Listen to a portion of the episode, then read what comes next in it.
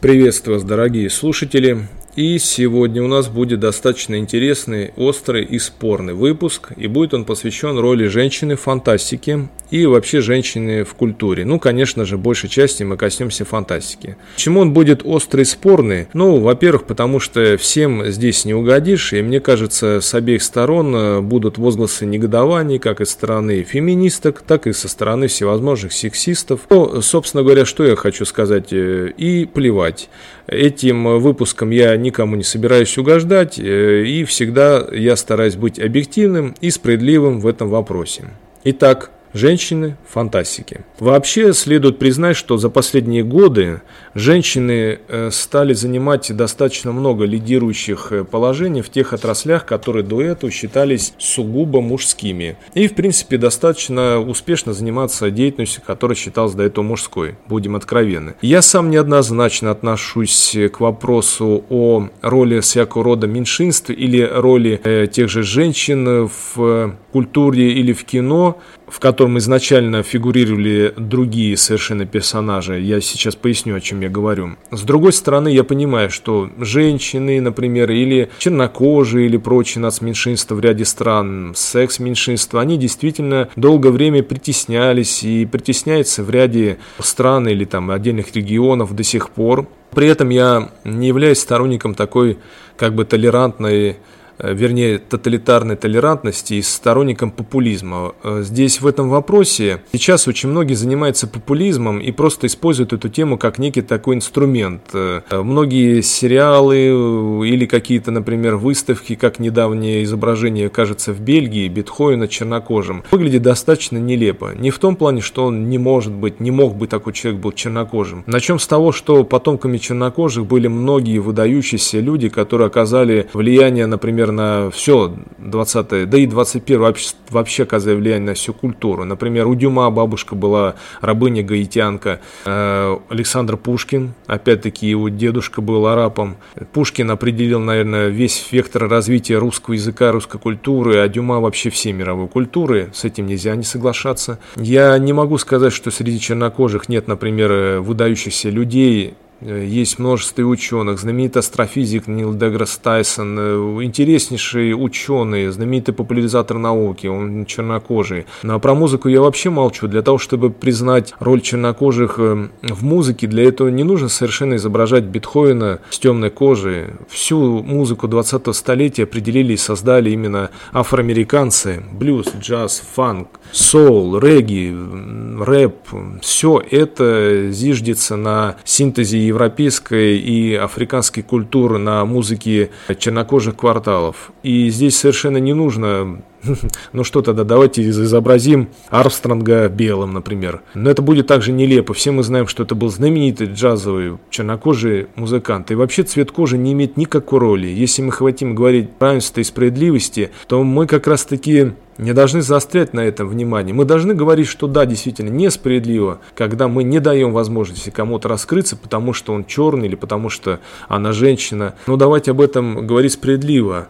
А во многих э, ну, фильмах или в культурных явлениях получается так, э, что как бы вот мужской персонаж его убираем, изменяем женским, но черты мужские навешиваем все равно на женщину. И мы видим не женщину, которая здесь играет какую-то роль, а переделанного просто мужчину в женщину.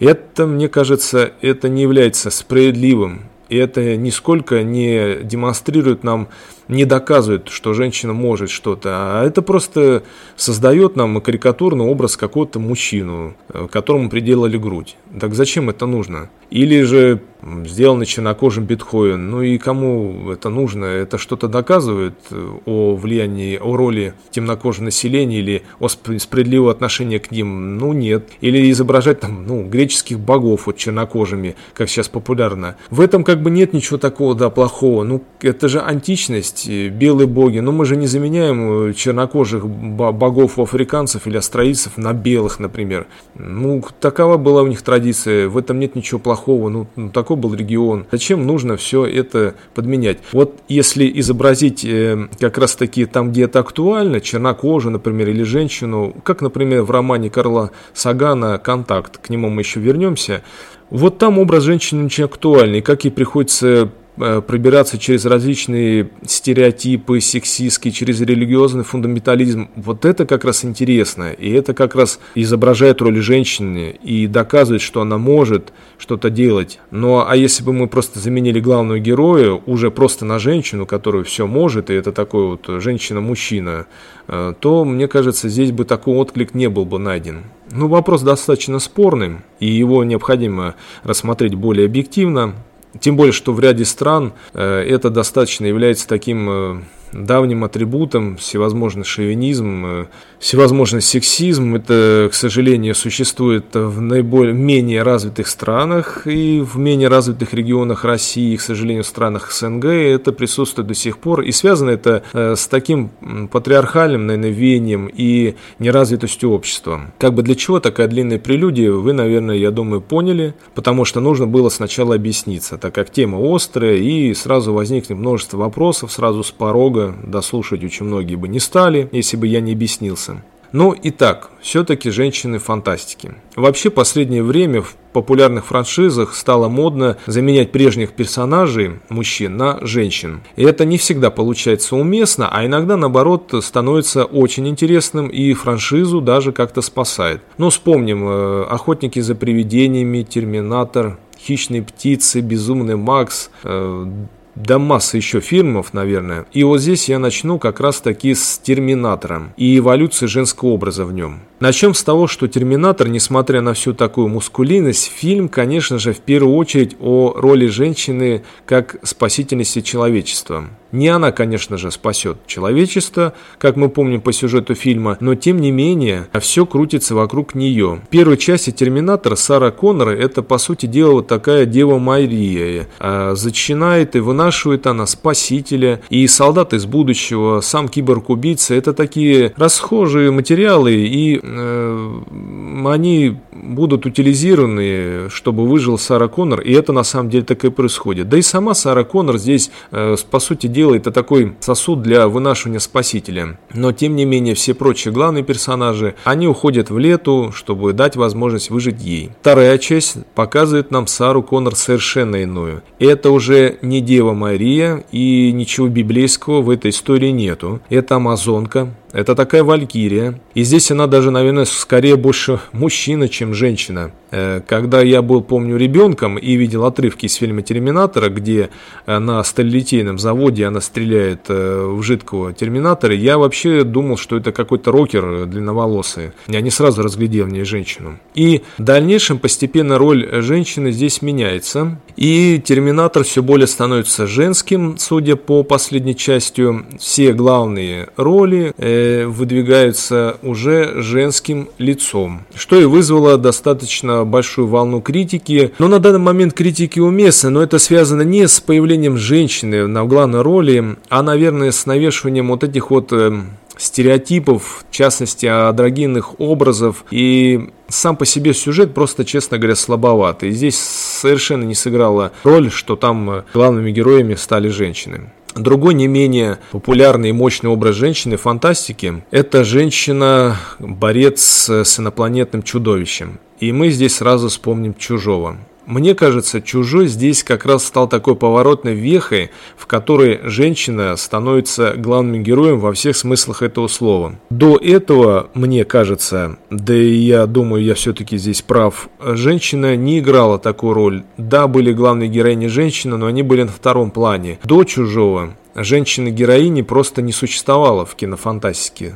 да и, наверное, фантастики в целом, если это э, произведение не писала сама женщина. Наверное, здесь подробно стоит об этом упомянуть. Почему? Потому что, казалось бы, это еще мужская эпоха, конец 70-х, начало 70-х, то есть о каким о каком-то феминизме глобальном здесь говорить не приходится, тем более уж э, об американском обществе. И здесь женщина выступает не какой-то боевой подругой или украшением стола, а здесь она это Киланцелот, который призван убить дракона, убить чудовище. Она это делает. Правда, главная героиня Элен Рипли, она, она, будем откровенны, достаточно асексуальна. И не женщина прежнем таком традиционном понимании этого слова, она достаточно мускулина. Даже по третьей части мы посмотрим, она становится таким солдатом Дженни, она становится полностью асексуальной. Коротко подстрижена, одинаковая одежда. Честно говоря, женщину в ней и не рассмотришь. Да, здесь как бы вот роль женщины, сильно женщины присутствует. С другой стороны, ну мы-то не видим саму женщину, мы видим просто подобие такого мужчину, мужчину с сиськами, лысого только. И с трудом разглядишь даже в одежде, что это мужчина. Я не знаю, насколько здесь можно э, сторонникам феминизма восхищаться этой картины в плане именно вот э, показа справедливого отношения роли женщин, роли героини. Потому что, ну, я, честно говоря, там женщин не осмотрел, ну, вопрос достаточно спорным. Если говорить о пришельцах, то, с другой стороны, женщинами все-таки можно э, и договориться, а женщинам можно с пришельцами договориться. И здесь я бы упомянул о прибытии экранизации знаменитой повести Теда Чана «Прада э, фильм, он э, не раскрыл э, те ас аспекты, которые были указаны в повести. Скажем так, э, ориентиры здесь, ключевые моменты расставлены совершенно по-другому. Повесть все-таки идет больше как некая такая вот драма о взаимоотношениях женщины с дочерью. В фильме «Прибытие» это присутствует, но здесь уже о некой роли женщины в этом мужском мире. Здесь опять-таки этот момент как-то просматривается. Но рассказ о женщине-спикере был бы неполным, проигнорируя я легендарный роман «Контакт» Карла Сагана, о котором я уже говорил.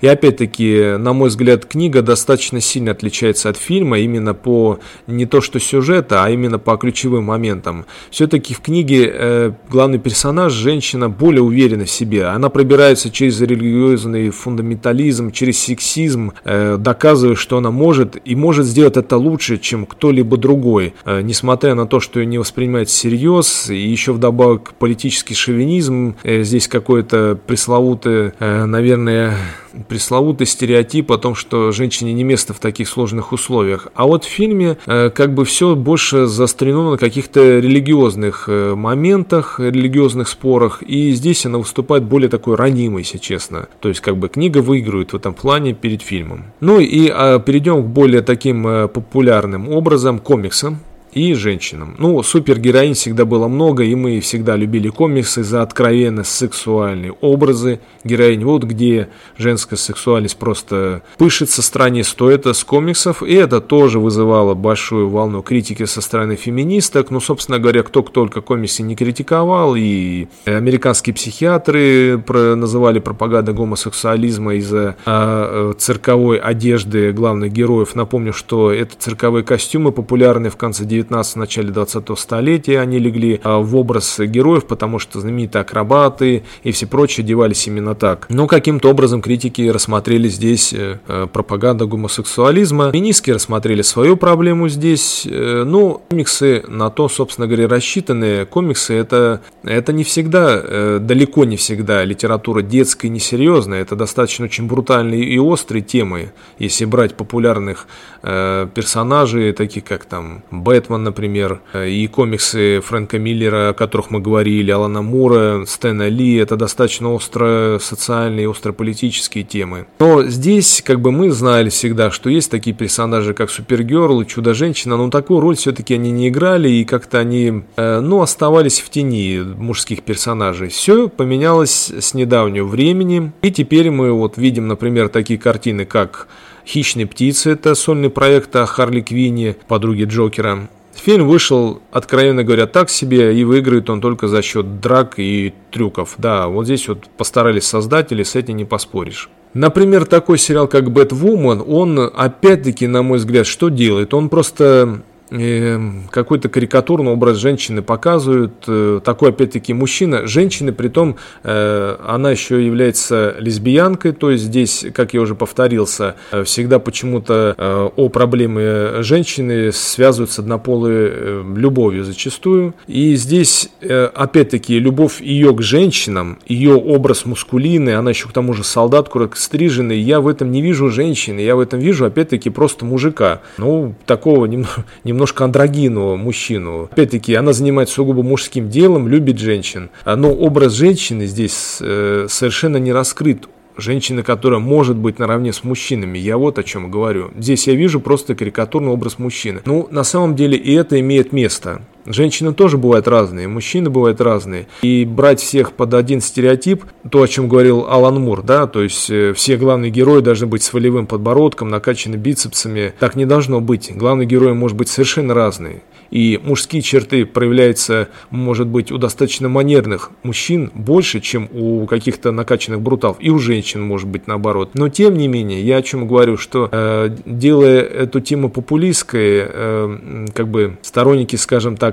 чрезмерной толерантности просто-навсего заменяют один образ другим, делают э, мужчину похожий на женщину со всеми привычками женщинами, а здесь женщину делают со всеми привычками мужчины. Да какой мы здесь говорим тогда справедливости? Покажите нам, что Бэтвумен это женщина, которая может быть наравне с Бэтменом, я извиняюсь, не потому что она все делает как мужчина, выглядит как мужчина и любит женщин как мужчина, а потому что она как женщина может это сделать. И еще один важный момент здесь это э, смена ролей. Как я уже говорил, некоторые популярные персонажи меняются на женские Ярким примером здесь у нас становится даже не «Терминатор», а «Охотники за привидениями». И здесь, в данном случае, мне фильм очень понравился. Франшизу здесь они вытащили. Притом, кстати, здесь были такие показаны женщины, э, достаточно неудачницы, не очень красивые, не затейливые, какие-то не сексуальные. Но здесь все как-то было показано с такой долей самоиронии, что здесь начинаешь не не то чтобы им сочувствовать, ты понимаешь, что они не выглядят курьезно, а вот их недостатки ты принимаешь как есть. С этими недостатками они делают то, что, может быть, не сделали бы герои с какими-то преимуществами. Это выглядит хорошо, иронично, смешно, и будем откровенны, многим не нравится из-за того, что заменили мужские образы. Но я помню прежние фильмы об охотниках за привидениями, но это достаточно такой фантильный подростковый юмор, какие-то нелепые персонажи, чем они лучше, чем новые франшизы, я не очень понимаю. Э, интересно здесь, э, кстати, и фильм Безумный Макс. Здесь не меняется местами женщины и мужчины, но здесь, во-первых, почему? Здесь есть некая такая трансформация образов, и женщины здесь совершенно разные, начиная о таких закаленных, э, скажем так, брутальных, мускулинных пожилых женщин в пустыне, женщин-байкерш, до э, более утонченных, э, некогда сексуальных рабынь главного злодея, которые бегут от него, заявляя, что они являются личностью. Вот это, кстати, очень интересно. Вот здесь вот даже не образ байкерш, интересно, те самых изначально сильных баб, которым, в принципе, ничего не угрожает. Ты понимаешь, что они могут за себя постоять. А вот именно вот это Бегство – это право заявить о себе как о личности, что я не принадлежу никому и не могу принадлежать, несмотря на то, что я там, да, там, молодая женщина, я не являюсь придатком чего-то или, или атрибутом чего-то, или дополнением э, к дорогому убранству там, дворца или дополнением к машине. Да, вот это вот, мне кажется, является достаточно важным и необходимым. Вообще женская составляющая, что о ней можно сказать? Тут самое главное, ну, чтобы была, наверное, середина. С одной стороны, сильное женское влияние, например, в жизни ребенка и мужчины, оно приводит к такой как бы психологической кастрации в итоге, особенно у мальчиков, повторюсь. С другой стороны, э, тиран, отец или отец-подкаблучник, наоборот, антипод его, не является чем-то хорошим в жизни ребенка и в жизни также мальчика. И, кстати, то же самое и женщины будет актуальным. Но отсутствие женской составляющей полной приводит э, к, также к проблемам и обратной стороне. Если мы посмотрим на примере того же фильма «Маяк», э, о котором я тоже рассказывал в нашем выпуске, то здесь такое отрицание полностью женского, пренебрежение к женскому приводит как раз к таким э, гомоэротическим и к таким неправильным достаточно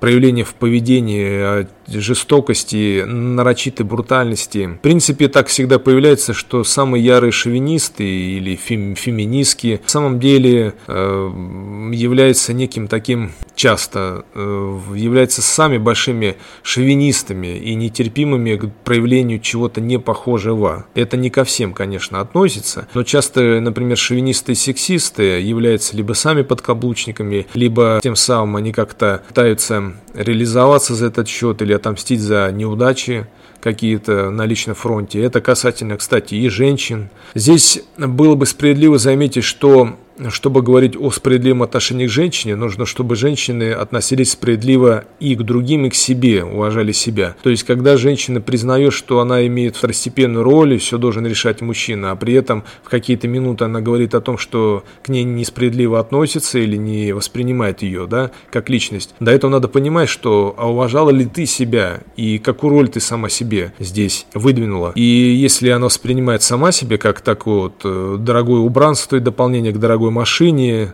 то о какие тогда справедливости она может дальше говорить. Если она не готова брать э, какие-то ключевые на себя решения, не готова брать на себя ответственность равной степени. И вопрос здесь, повторюсь, достаточно такой острые. И я еще раз скажу, что женщины в некоторых, да во многих отраслях, да, заменили мужчин, заменили, вернее как, они не заменили мужчин. Они делают не хуже во многих отраслях э, что-то, что делать до этого мужчины. Я часто еще пишу о боевых искусствах и могу вам сказать, что сейчас и здесь достаточно сильно поменялись роли. Вот, например, в таких видах спорта, как греплинг и джиу-джитсу, э, мы часто видим схватки между мужчинами и женщинами, и женщины здесь выигрывают, ну, выигрывают за счет того, что там минимальные ограничения и разный возраст э, телосложения и разная техника может здесь победить. И они выиграют у мужчин, делают это достаточно уверенно. На этом я хочу с вами попрощаться. Читайте и слушайте нас. Пока.